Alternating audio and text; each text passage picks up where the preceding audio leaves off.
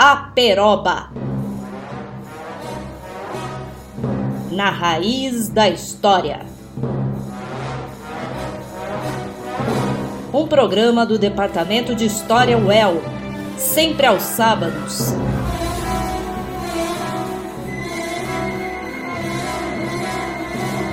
À uma da tarde. Salve ouvintes da Peroba!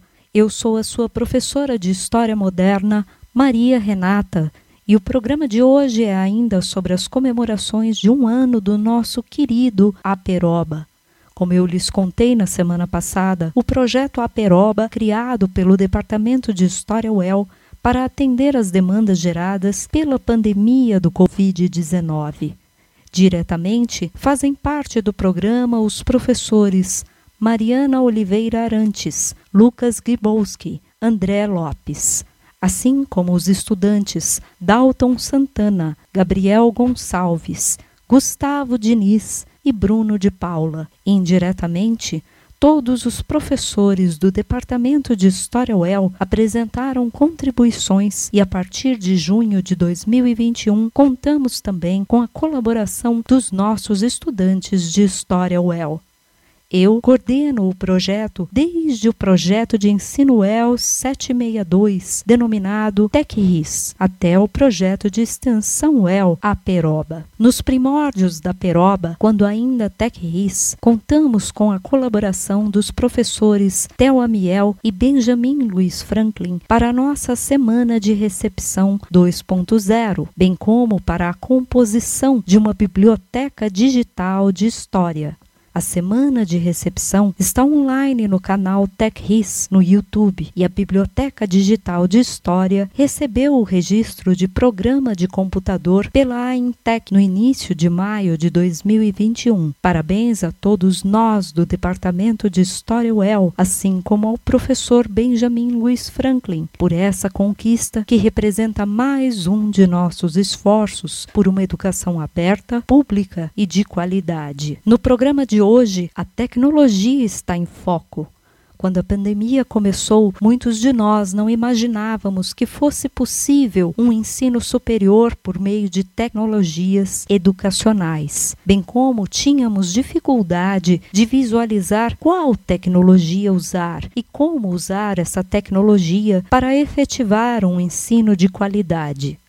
Um ano se passou e nos restam muitas dúvidas. Nesse sentido, algumas questões foram lançadas aos nossos convidados numa entrevista assíncrona, bem à moda da pandemia. Antes de passar às questões, entretanto, que tal sabermos quem são os nossos convidados? O professor Benjamin Luiz Franklin é doutor pelo Programa de Engenharia e Gestão do Conhecimento da Universidade Federal de Santa Catarina. Possui graduação em análise de sistemas pela Universidade Paulista e mestrado em engenharia de sistemas pelo Instituto de Pesquisas Tecnológicas do Estado de São Paulo. É professor adjunto na Universidade Estadual de Londrina, no Departamento de Ciência da Informação e coordenador do projeto Biblioteca Comum. Theo Amiel é professor da Faculdade de Educação da Universidade de Brasília e coordenador da Cátedra Unesco de EAD da UNB desde novembro de 2018. Atuou como coordenador e é pesquisador do Núcleo de Informática Aplicada à Educação e coordenador da Cátedra Unesco em Educação Aberta da Unicamp. Já foi professor visitante na Utah State University e Visiting Fellow na Stanford University. Conduz pesquisas relacionadas ao ensino público e formação docente. Me parece que seria interessante saber o que ler para entender o que significa essa tal tecnologia. Professor Benjamin Franklin, o que você destacaria nos mares da internet para nós? Primeiro, que a tradição do Ocidente, quer dizer, o estilo que o Ocidente tem desde os primórdios, quando ele optou pela escritura como sua forma fundamental de civilização, ele primou pelas formas abstratas de representação. Então nós temos a matemática grega, que ela preferiu a abstração para encontrar a substância das coisas, a sua entidade fundamental. Então eu faço a indicação do Filosofias da Matemática, do Jairo José da Silva. A partir disso, nós continuamos a, a, a, partir do tomismo na Idade Média, né? Nós temos a ideia então de encontro da cosmologia que fundamentou a ideia ocidental, né? De, de maquinismo, de máquina, de tecnologia. Essa é, retrofundação da tradição ocidental, ela é, que tem, por exemplo, uma releitura da obra do, do, Aristóteles, que se reencontra no cristianismo como uma espécie de retrofundação, quer dizer, a partir disso ela se reinventa, se reorganiza a partir de categorias universais criadas lá pelo, pela visão paulina do cristianismo, né? Daí eu indico outro livro, que é o do Badiou, a fundação do universal mas que com isso você começa a criar uma, uma forma de organização, uma forma de tecnologia e uma forma de, de distribuição da, do, do possível que é baseada no universal. Daí você, seguindo essa tradição, você tem a invenção do conceito né, de energia, depois de eletricidade, depois de informação. Vou dar uma dica aqui também. Tentem ver aquele documentário da BBC. Tem no YouTube para a história da energia, que é sobre ordem e desordem. Depois tem história da eletricidade e história da informação. Com esse combo aí, você começa a ter uma ideia de que é, o mundo ocidental ele monta um sistema de organização a partir do conceito de universal e de operação desse conceito que a, aparece a partir do conceito de energia, eletricidade e informação e que se consolida com o que a gente está vivendo finalmente, né? principalmente no mundo pós-pandemia, que é de uma gigantesca máquina, uma gigantesca fábrica universal de informação que veio da ideia de máquina universal do Turing, assistam aquele filme O Jogo da Imitação, que vocês vão entender que é, o cerne da tecnologia que surgiu no Ocidente agora é global, é o computador conectado, ou seja, a grande rede global que nós temos hoje, e que ela produz um, uma grande, vamos dizer assim, o que eu gosto de chamar de grande fábrica, ou seja, está todo mundo conectado no mesmo sistema universal de operação. A internet, os computadores que nós usamos, que nós vestimos, todos estão no mesmo regime de informação, ou seja, está todo mundo usando os mesmos sistemas de controle. Então, é nesse mundo que o, a pós-pandemia, vamos dizer assim, ela está exacerbando, quer dizer, tudo aquilo que o pessoal estava falando nos anos 60, de sociedade do conhecimento, de depois um pouquinho de sociedade de controle, de é, capitalismo cognitivo. Então, estava todo mundo certo, só que agora a gente está vivendo uma síntese disso aí. Então, depois de 2020, no mundo pós-pandemia, nós temos uh, um grande uh, sistema universal de que consolida as trocas econômicas, a produção de conhecimento e a operação fabril. Então, você quer fazer sua foto de gato, se divertindo, tirando uma foto do que está comendo, você está entrando no mesmo sistema de produção de valor global, tá? Então está todo mundo dentro é, do mesmo sistema de produção, num, numa grande fábrica universal e a educação vai ser incluída nesse processo.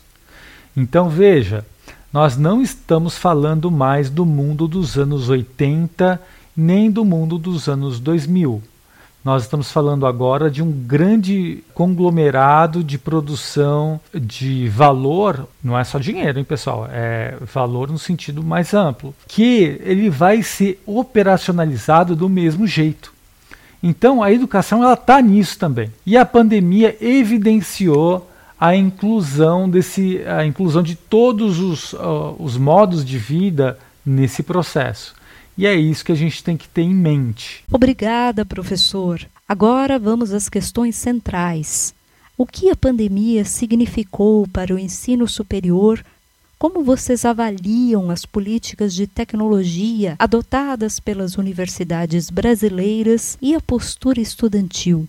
O que essas políticas e posturas devem significar para a educação brasileira a médio e a longo prazo? Falando, então, a partir dessas ideias de que você tem um sistema global, tanto que ele pode ser de vigilância, quanto que ele pode ser de monopólios das grandes corporações, do grande capital, que veja, não é mais só um capital daquele cara que tem o dinheiro, que é dono da fábrica. Não, é um capital invisível, terrivelmente maior do que a gente estava acostumado e que ele não se mostra mais como, uma, como um agente, ele é invisível, você não consegue ver. Então, a partir disso, a pandemia ela evidenciou que nós estamos fora disso aí. Veja, enquanto uma sociedade que procura as potências produtivas capazes de inserir as nossas ações na grande fábrica, ela só evidencia que nós estamos completamente distantes agora do processo principal de produção de valor e de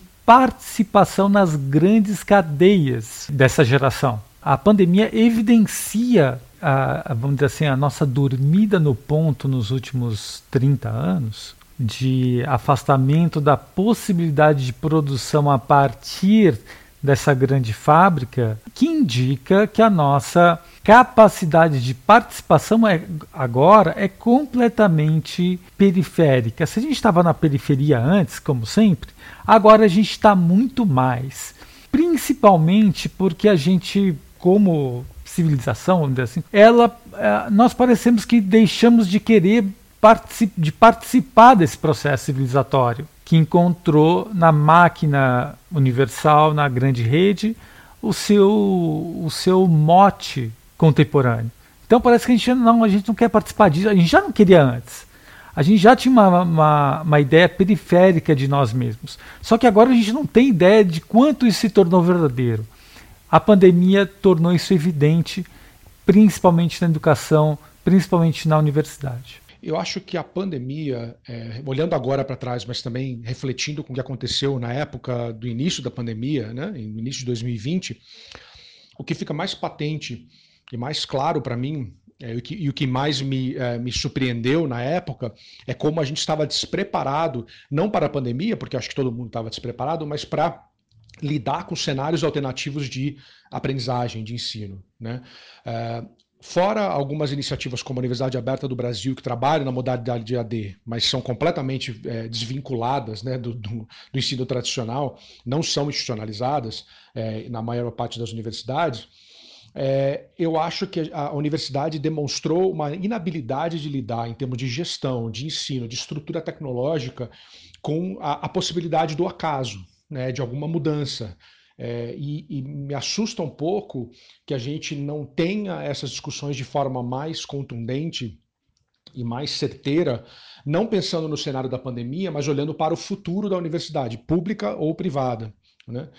Essa é uma coisa que mais me chocou é, nesse momento da pandemia e acho que essa urgência ficou mais clara de que as nossas universidades públicas precisam levar mais a sério e ter mais capacidade de lidar com cenários de ensino-aprendizagem que sejam distintos. E aí é, eu coloco coisas como, por exemplo, a estrutura tecnológica da universidade se mostrou em todas extremamente precária para lidar com é, esse movimento de é, ter que trabalhar de forma remota. O que acarretou, é, em boa parte das universidades, aceitando fazer parcerias, por exemplo, com grandes empresas do capitalismo de vigilância, como a Google e a Microsoft, para poder suprir uma demanda de acesso a videoconferências, a espaço de trabalho, de compartilhamento de arquivos. Né? Isso, para mim, é uma evidência muito clara de que a gente não estava preparado para cenários que não fossem o, presencial tradicional.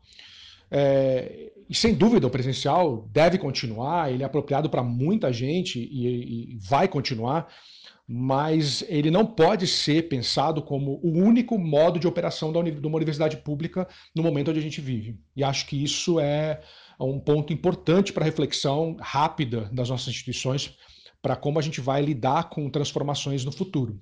É, não necessariamente é, numa nova, uma nova pandemia, mas como a gente vai pensar na universidade do futuro. Vejam, uma vez que a gente optou por não participação no processo civilizatório contemporâneo, nós não temos uma política de tecnologia adotada pela universidade. Não tem. Nós só estamos sofrendo as consequências da política dos outros, certo? Então nós não, estamos, nós não temos condições, nós não temos um, um entorno necessário para entender o que está acontecendo. Então, nosso principal problema, e, e, é por isso que nós não temos uma, uma política de tecnologia que é adotada pela universidade, porque nós não entendemos o que está acontecendo. Porque a gente acha ainda que, que para participar é, do processo material que envolve a, a, participação na grande fábrica é, é uma decisão ou do Estado ou uma, ou uma decisão das empresas, mas não uma decisão cultural não, não uma decisão civilizatória. Quer dizer, uh, não adianta se querer que, por exemplo, exista uma política estatal que vá fazer você participar da fábrica, se você não tem a potência necessária para isso. Se a gente não gosta do conhecimento. Se a gente abandonou e, e fez fracassar qualquer ideia de participação civilizatória a partir do, da produção de conhecimento, e veja, conhecimento é, é, é, de cada um, cada um vai atrás dele, quer dizer, isso tem que ser um valor. Uma vez que, que, a, que, o, que o conhecimento, que o conhecimento por si mesmo, a leitura, o conhecimento, o, o, o, o próprio processo de produção do conhecimento, que é terrível, veja, por quê? Porque ele mexe num problema de narcisismo. A gente, eh, para se conhecer, alguma coisa no estilo da civilização ocidental, que é a produção de um saber que ele passa é, por um processo de impessoalidade, isso para a gente é terrível, porque aqui todo mundo é, quer manter a sua integridade narcísica a partir de ser, ser aquilo que já se é e não da ideia do conhecimento que ele é fundamentalmente antinarcísico. Se você tiver muito narcisista, você não entra no conhecimento, você não entra no, no processo de ler e parar e ler de novo e lutar com conhecimento. Não é um processo é, sem dor, entende? Como a gente desistiu disso, já como uma característica que agora a gente evidenciou, né, é, esse, esse problema que nós temos com conhecimento, e veja, não é um problema de elite, tá? de ter dinheiro ou não. Olha a nossa elite, a nossa elite odeia o conhecimento também. A classe média também odeia o conhecimento. Os pobres também odeiam o conhecimento. Quer dizer, a gente trabalha ativamente para não participar do processo civilizatório. Que parece que é alguma coisa só que nós deixamos de fazer. Não é. É alguma coisa que nós fazemos ativamente porque dá trabalho. Não é fácil permanecer, odiar o conhecimento dá trabalho. É isso que eu quero dizer. Quer dizer, não é, não é uma coisa simplesmente que é, é, é um problema da, da passividade do brasileiro. Não, nós somos ativos em não saber. Então, quando a gente pergunta, olha, como é, que, que política nós temos, nós não temos. Por quê? Porque nós temos uma, uma atitude de ódio ao conhecimento. E nesse processo nós desativamos todo o saber necessário e toda a potência industrial, toda a potência cognitiva possível para participar é, do, da civilização da grande fábrica. Essa postura, ela significa que agora nós somos completamente, nós estamos à mercê das, das dos grandes conglomerados que fazem a operacionalização da participação dessa grande fábrica. A pandemia por si mesma, ela já ela já está fazendo isso. É, já é um agente de concentração. Olha só quanto que essas empresas, as big techs, por exemplo, estão faturando e estão participando do PIB uh, ah, americano, mundial. Quer dizer, você só, só tem as big techs, a big pharma, que é Imagina quanto de dinheiro você está concentrando a partir da própria ideia de pandemia. Todas as nossas universidades estão usando o Google Docs, a Microsoft, Parará e assim por diante. E por que, que nós estamos usando? Porque nós não estamos, nós nos recusamos a participar disso. Entende? Primeiro, para participar do, da, da grande fábrica, primeiro você precisa entendê-la Você precisa participar do seu processo. Se nós recusamos esse processo, nós trabalhamos ativamente para que nós nos posicionemos perifericamente. Parece ainda que boa parte das universidades não criou uma política de informação, uma política de tecnologia. E, novamente, a pandemia nos trouxe um, cenário que já era visível de, de, de, entender que as estruturas tecnológicas não são uma coisa à parte, não são um serviço contratado. Eles são parte integral da universidade. Os sistemas de gestão, de dados, de informações, né, os sistemas de gestão acadêmicos, né, uh, os sistemas de aprendizagem, as plataformas de aprendizagem, né, uh, e o sistema de comunicação e de produtividade, a gente edita documentos, compartilha documentos. Essas, essas coisas não são é, uma coisa que você traz para a universidade de fora, um produto que você compra. Eles são integrais ao funcionamento da universidade cada vez mais. E no ensino remoto, no ensino emergencial, isso ficou evidente, mas isso já deveria ter sido reconhecido há muito tempo. E a gente já deveria ter políticas muito claras de informação na universidade, que abarcassem quais são as plataformas oficiais, Quais são os critérios de adoção dessas plataformas? Como é que a gente consulta a comunidade nesses processos? Quais são os direitos e deveres de cada um? O que pode ser feito e o que não pode? Quais são as, as ferramentas preferenciais de ensino? Enfim, toda uma discussão em torno da estrutura tecnológica é tão essencial, ficou acelerada nesse momento, mas ela já era uma discussão extremamente pertinente. Uma, um elemento com o qual tenho maior proximidade, que eu acho que também demonstra essa, nessa mesma linha a questão política relacionada à tecnologia, é um crescente, mas vertiginosamente crescente debate em torno dos direitos autorais e direitos morais. Porque no momento da pandemia ficou escancarada a necessidade da universidade se posicionar diante de tantos vídeos, arquivos, fotos, é, imagens de alunos, de professores sendo compartilhados na rede. Como lidar com isso nas plataformas da universidade ou ainda em cenários mais complicados, nas plataformas de empresas que foram contratadas ou que for, com, a, com, as quais foram feitos contratos, como Microsoft e Google, é, onde os, os arquivos são armazenados nessas empresas. Por quanto tempo? Por quem? Onde, né? Essas, essas perguntas, e quem tem direito sobre essas coisas, são os professores, são as universidades. Então iniciou-se um debate de construção de políticas de direito autoral na universidade agora, quando o tema do direito autoral já era uma coisa muito antiga já deveria ter sido resolvida é, dentro de uma política institucional, é antes tratada, né, deliberada como uma política institucional. Então eu vejo agora uma corrida das universidades em torno de, de decisões de processos de regulamentação de coisas que só ficaram mais urgentes no momento da pandemia, mas que deveriam ter sido tratadas há muito tempo. Ademais, também vejo uma discussão muito limitada. As discussões estão sendo feitas como se a, a, elas valessem somente para o tempo da pandemia. Então, uma discussão sobre uma política de tecnologia para o tempo da, do ensino remoto, que depois vai ter que ser tratada novamente em um tempo de ensino presencial. O mesmo acontece com a política de direitos autorais. Eu acho que a gente ainda está com a esperança, e as políticas estão tratando da, dessa maneira, de que a gente vai, a, a epidemia vai acabar e nós vamos poder voltar ao que era. E a gente não está vendo esse momento como um alerta para que as políticas e as nossas práticas têm que também abarcar novas formas de ensinar e aprender, que só estão ficando mais escancaradas por conta do momento da pandemia. Ninguém gosta do ensino remoto emergencial, não é essa a ideia. Mas isso está deixando muito claro as muitas lacunas que a gente tem, que a gente precisa resolver para que a gente possa caminhar para um novo tipo de universidade.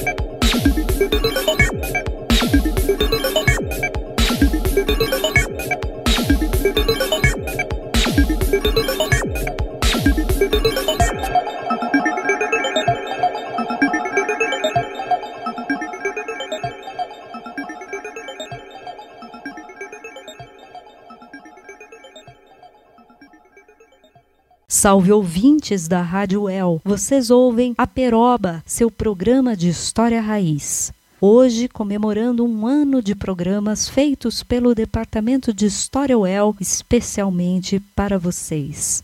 Eu sou a sua professora de História Moderna, Maria Renata, que além de selecionar a canção que acabamos de ouvir, Computer World, do grupo alemão Kraftwerk, também convidou Theo Amiel, da UNB, e Benjamin Franklin, da UEL, para debaterem um pouco desse tema que já era importante antes da pandemia, mas que se tornou ainda mais importante depois dela, a tecnologia na educação. Seguindo nossa entrevista assíncrona, minhas questões são: quais os principais riscos e vantagens das políticas institucionais adotadas por universidades, departamentos e estudantes no contexto da pandemia?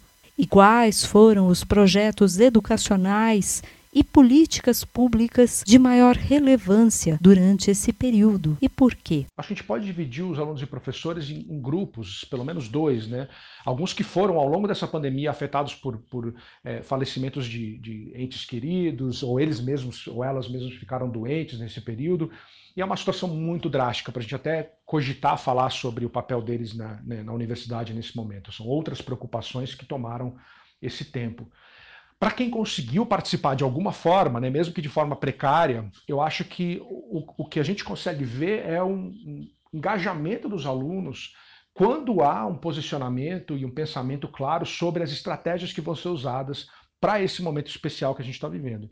São estratégias que remontam ao que a gente aprendeu com a EAD, mas adequadas, obviamente, para o momento do ensino remoto e emergencial. Quando isso foi feito com carinho, com cautela e pôde ser feito, quando, né, quando os, os professores tiveram condição de fazê-lo, eu acho que isso demonstrou um engajamento muito forte dos alunos com essas possibilidades e um interesse muito grande de ter essas oportunidades mesmo na volta para o ensino presencial. Né? Demonstrou que é viável fazer e organizar outras modalidades de encontro, outras configurações né, de ensino-aprendizagem é, que nos deveriam apontar para possibilidades no futuro. Nós precisamos entender que a pandemia, enquanto um sistema de concentração de poder e de mobilização dos corpos, uma forma política de atuação, ela está tendo e teve sucesso absoluto. Ela fez aquilo que era esperado que ela fizesse, ou seja, concentrou poder dentro de um dispositivo global. Então, isso quer dizer que não vai acabar. Encontraram uma, um, um, um mecanismo ideal de mobilização dos corpos e de concentração do capital. Então quer dizer que vai ter a, o Covid-19, mas vai ter vários Covids aí para frente. Então a partir de agora, o que eu quero dizer é o seguinte: se uh, você vai ter uma concentração de poder a partir de um sistema, de uma grande fábrica global, o risco e a vantagem das políticas institucionais da universidade elas tão, são a mesma coisa. Quer dizer, o risco é você não participar, alijar das, das formas de operação da sua atividade. Quer dizer, você vai perder os meios de produção. Se você perdeu o meio de produção, você dançou. Né? Quer dizer, se você está cada vez mais alheio aos meios de produção da sua fábrica, você está ferrado. Né? E a, e a, vantagem é que você ainda consegue participar de alguma forma. Só que a forma é sem ter o controle dos meios. Entende? Então, quer dizer, você perde poder e, e a vantagem é que você participa com um grande mercado de operação. Então, você está. É, todo mundo está usando os meios, e é assim que tem que ser, porque você ia fazer o quê? Que bom que tem, mas que bom que tem, mas a gente não controla. Se a gente não controla, nós estaremos submetidos ao sistema de soberania de quem controla. Então, a possibilidade de nós sermos controlados, e veja, hoje você tem um controle do fluxo de objetos digitais na rede, que ele é semântico. Ou seja, o que quer dizer isso? Quer dizer que você pode, a partir de uma decisão de uma soberania, ou seja, de um governo de outro, você vai estar operando as condições que você tem no seu território a partir das regras de uso dos outros. Então, se, por exemplo, o Google achar que você está tendo um discurso de ódio no, na, no seu ensino da universidade, ele vai poder sim te cortar a sua fala se ele achar que você está que você está com discurso de ódio ou se você é um terrorista. A questão é que quem decide o que é discurso de ódio e o que é terrorismo são eles. São as suas condições de uso. Quando a gente deixa de produzir os mecanismos da grande fábrica, nós estamos sujeitos às suas condições de uso e o seu sistema de soberania, que agora é global e planetário. E pior, ele é semântico. Pode ser cortado da grande rede, porque você está usando as empresas que estão submetidas a outros estados soberanos a partir da sua ação. Quer dizer, você está submetido ao governo das soberanias centrais. O risco e a vantagem, eles estão imbricados. E é, e é isso que a gente precisa entender. O, o, o que, que foi colocado em jogo? A gente não vai escapar disso, a gente já está nisso. As decisões que poderiam ter sido tomadas para evitar isso já passaram há muito tempo. Agora nós temos que pensar o que pode ser feito daqui para frente. E pode ser feito muita coisa. Por exemplo, uma forma de resistência a, essa, a esse grande mecanismo de transparência semântica ocorre nas, na, é, nas catacumbas é, contemporâneas, né? na Deep Web, na, nas redes, nas práticas é, de criptografia, na liberação das, das licenças proprietárias. Então, quer dizer, você tem grandes formas ainda de ação. Veja, não, é isso aqui não, não é um pessimismo geral, não. Tem muita coisa legal para ser feita. Só que a gente tem que entender qual é o terreno que a gente está lidando agora. Quando você fala, olha, você não está participando da grande fábrica, não quer dizer que você não pode se apropriar de coisas e, importantes que existam nela. Só que você tem que entender que a, a que a, a, nossa opção por não participar disso é que nos torna numa posição terrivelmente vulnerável e vulnerável na produção de circulação de conhecimento, de saber. Então a gente tem que entender esse processo. E pelo menos, aqui tem uma pergunta sobre né, é, departamentos de estudantes. Gente, pelo amor de Deus, os estudantes eles não estão entendendo nada que está acontecendo. Eles estão achando, eles estão. Quando eu vejo eles, olha, né, não deve usar o EAD, não deve usar isso aqui. Eu falo, meu Deus, gente, eles estão achando que eles estão nos anos 80. Sabe, é, não se pode fazer uma crítica impotente a essa máquina global. Você vai fazer uma crítica que, que tem que ser feita, pelo amor de Deus, só que você tem que fazer uma crítica potente, uma crítica que fale, que entenda o que está em jogo. Se você tentar, olha, fazer um, um movimento, uma crítica a partir de ideias infantis ultrapassadas que não geram potência, nessa discussão, você vai só colaborar com o, o, o grande processo de computação. Se você não discutir nos termos de, do mundo pós-pandemia, não vai dar, pessoal. Você não vai nem conseguir fazer uma política sobre isso. Quando eu vejo os estudantes falando, olha, fora EAD, ou então não EAD, a EAD está. Não, pessoal, não é isso. Não é isso. É, é, é que nós não estamos nos apropriando do, da grande fábrica onde ocorre o jogo contemporâneo. E você ainda está fazendo força para ficar fora dele? Meu Deus do céu. O pior risco que a gente corre no momento é levar toda essa experiência que foi acumulada na, na, no ensino remoto, com todos os problemas que a gente enfrentou e as estratégias que a gente usou para enfrentá-los, e transformar isso num aprendizado só para a pandemia, é, num, num, num, pensar de que quando a gente terminar a pandemia, vamos voltar para o ensino presencial exatamente como ele era no passado. Primeiro, que a pandemia vai durar ainda um bocado, e segundo, que as estratégias de volta não vão nos levar, no médio prazo, à universidade como ela era. E terceiro, porque é uma chance de usar todo esse, esse aprendizado dos alunos, dos professores, para refletir sobre como a gente pode acolher melhor nossos alunos e os nossos professores, como a gente pode trabalhar melhor utilizando as estratégias que a gente empregou nesse momento e os aprendizados que a gente teve em termos de condução de sala de aula, de organização do horário, eh, de transformação de práticas e políticas internas da universidade. E levar a gente a, a adotar um olhar crítico sobre o, tudo que aconteceu agora para pensar como vai ser o futuro e não olhar com nostalgia para o passado. Bom, quais foram os projetos uh, de maior relevância? Não sei. Eu sei quais foram os projetos de, que, ou então a ausência de projetos que faltaram na, com, em relevância. Por exemplo, todas as bibliotecas relevantes do Brasil fecharam durante a pandemia. Isso aí é terrível. Uma política que poderia ter sido apropriada de forma adequada seria liberar a circulação dos livros digitalizados que estão agora sobre, com, sobre direitos autorais, mas que deveriam ter sido liberados. Por quê? Porque assim a própria internet daria. E a internet não só a internet, a cópia também dos objetos digitais, hum, é, ponto a ponto, mão a mão, pessoa a pessoa, poderia fazer os livros circularem. Por exemplo, que a gente não está entendendo que nós precisamos nos apropriar justamente das possibilidades da materialidade digital global para deixar as pessoas terem acesso à cultura e não ficar segurando.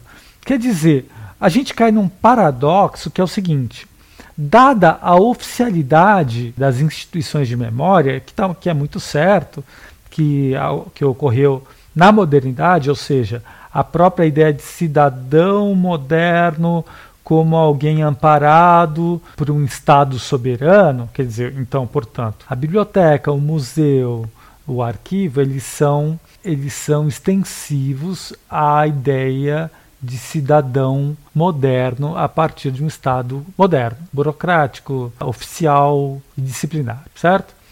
Muito bem. A questão é que a materialidade digital ela, é, é, ela ocorre para além da produção da, do sentido e do controle oficial.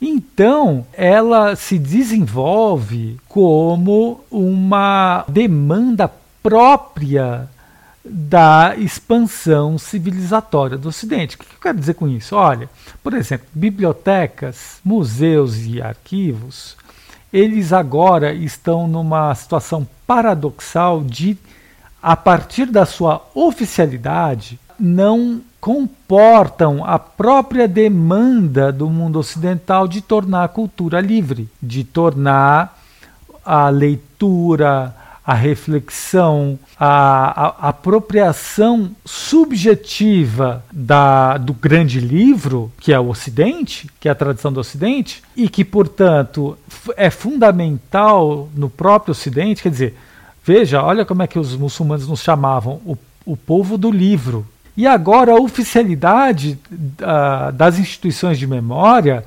elas não entendem que é para uh, que é justamente o grande livro do Ocidente, precisa ser liberado.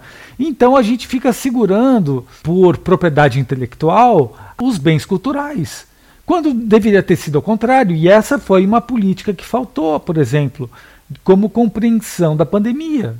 A gente tinha que ter digitalizado tudo, mas a gente já tinha que ter feito isso antes e deixar tudo o acesso das bibliotecas, dos museus e tudo para todo mundo.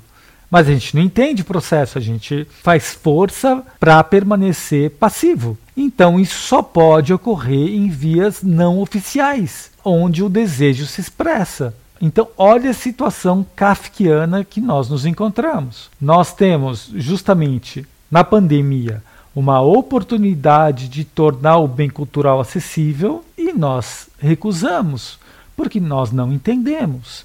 Então nós não fazemos uma política pública, por quê? Porque a gente nem está entendendo o que está em jogo. Ocorre que é o momento de nós liberarmos os objetos digitais, a circulação. Ocorre que é o momento de se pensar a pandemia não somente como um agente castrador, mas também como um agente liberador da circulação. E é isso que, enquanto política, a gente só pensa de uma forma restritiva e castradora. A, a pergunta é por quê? Porque a gente não consegue se posicionar e não consegue entender os conceitos que estão operando sobre nós. E é isso que nós devemos recusar. A gente deve recusar não participar do processo civilizatório. E isso se resume de um jeito muito simples: vai estudar. É, é só isso. Não é uma questão de, olha, nós hoje temos acesso a tudo, mas nós estamos cada vez mais burros. É isso que nós devemos evitar. Porque o jogo, a apropriação do meio de produção hoje é a apropriação da produção de conceitos. E aqui vai a dica lá da, daquele livro do Deleuze, do, da produção de o que, que é um conceito. Dá uma olhadinha naquilo ali. Nós precisamos recusar o nosso traço cultural de ódio ao conhecimento. Isso não é através de uma política que se vai implementar sobre nós, mas sobre uma mudança cultural, ou seja, é uma operação muito mais arriscada, dolorida e individual do que a gente pensa. Que nós precisamos, não obstante, recusar e transformar. Buy it, use it, break it, fix it, trash it, change it, melt, upgrade it, charge it, point it, zoom it, press it, snap it, work it, quick erase it, write it, cut it, paste it, save it, load it, check it, quick rewrite it, plug it, play it, burn it, rip it, drag it, drop it, zip, unzip it, lock it, fill it, call it, find it, view it, code it, jump and lock it, surf it, scroll it, pose it, click it, cross it, crack it, switch, update it, name it, read it, tune it, print it, scan it, send it, fax, rename it, touch it, bring it, pay it, watch it, turn it, leave it, start, format it, buy it, use it, break it, fix it, trash it, change it, melt, upgrade it, charge it, point it, zoom it, press it, snap it, work it, quick erase it, write it, cut it, paste it, save it, load it, check it, quick rewrite it, plug it, play it, burn it, rip it, drag it, drop it, zip and unzip it, lock it, fill it, call it, find it, view it, code it, jump and lock it, surf it, scroll it, pose it, click it, cross it, crack it, switch, update it, name it, read it, tune it, print it, scan it, send it, fax, rename it, touch it, ring it, pay it, watch it, turn it, leave it, start, format it. Technologic, technologic, technologic, technologic. Buy it, use it, break it, fix it, trash it, change it, melt, upgrade it, charge it, point it, zoom it, press it, snap it, work it, quick erase it, write it, cut it, paste it, save it, load it, check it, quick rewrite it, plug it, play it,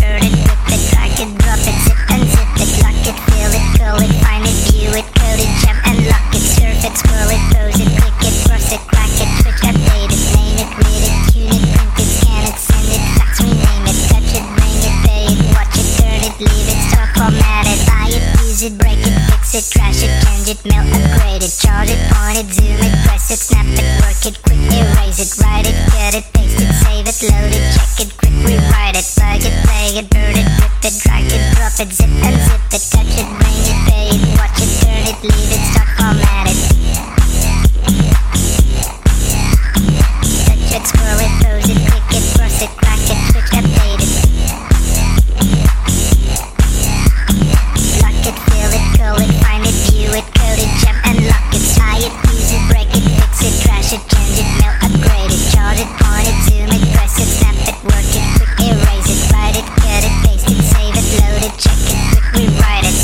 scroll it, pose it, click it, cross it, crack it, switch, update it, name it, read it, tune it, print it, scan it, send it, fax, rename it, touch it, bring it, pay it, watch it, turn it, leave it, stop, format it, buy it, use it, break it, fix it, crash it, change it, melt, upgrade it, charge it, point it, zoom it, press it, snap it, work it, quick erase it, write it, cut it, paste it, save it, load it, check it,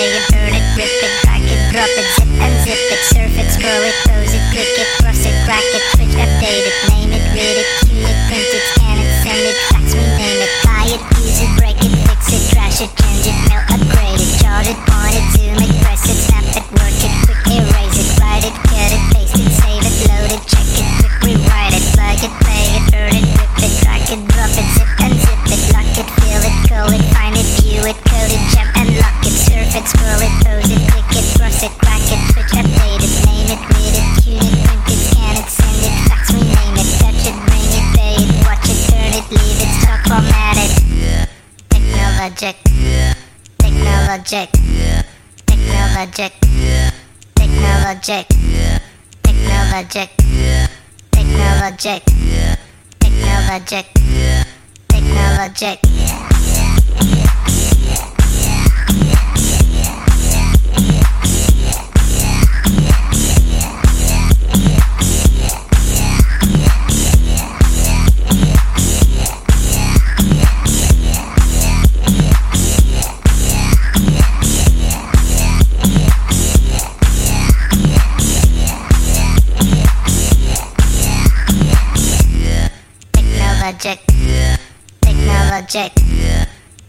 Technologic.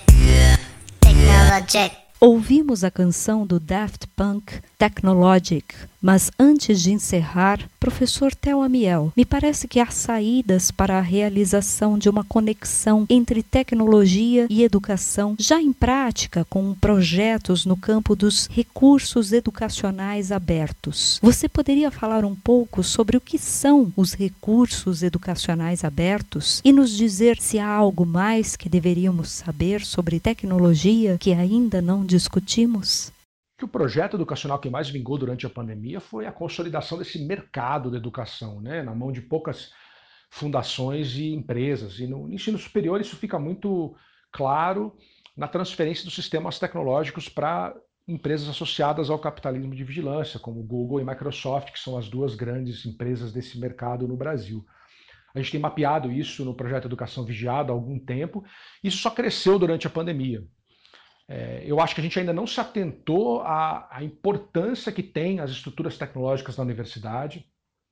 A, a, a Lei Geral de Proteção de Dados trouxe para a gente uma atenção especial à questão da privacidade dos dados que circulam nessas plataformas, mas tudo isso ainda é muito incipiente. A gente não percebeu a consequência de transferir nossas pesquisas, dados pessoais, fotos de RG e CPF, é, aulas que são gravadas, todas essas informações que são numa escala vertiginosa estão agora, na maioria das universidades, na mão de duas grandes empresas, a troca de um serviço pretensamente gratuito, que a gente sabe que não é gratuito. Né?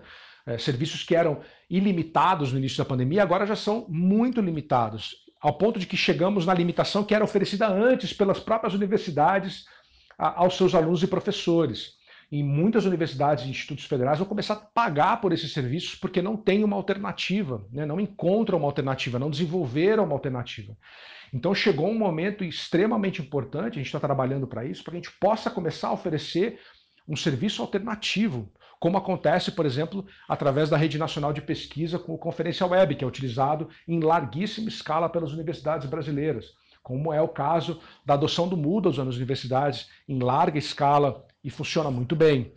A gente precisa começar a pensar nessas alternativas para que esses sistemas não sejam definitivamente cooptados por essas empresas, a gente não tenha um mecanismo de volta e fique refém de pagar por esses serviços.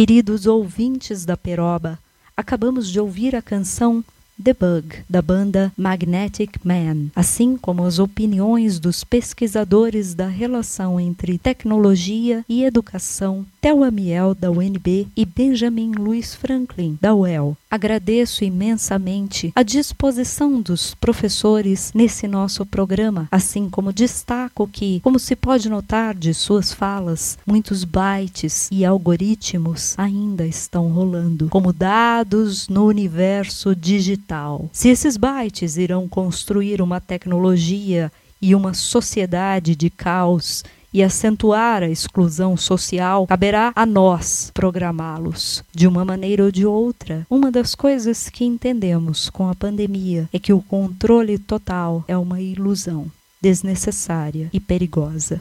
Outra coisa que vale lembrar é a frase de Deleuze sobre a reflexão de Michel Foucault a respeito do biopoder. A tecnologia, meus caros, é social antes de ser técnica. Vida longa, Peroba! Sigam conosco! A Peroba. Na raiz da história. Um programa do Departamento de História UEL, sempre aos sábados.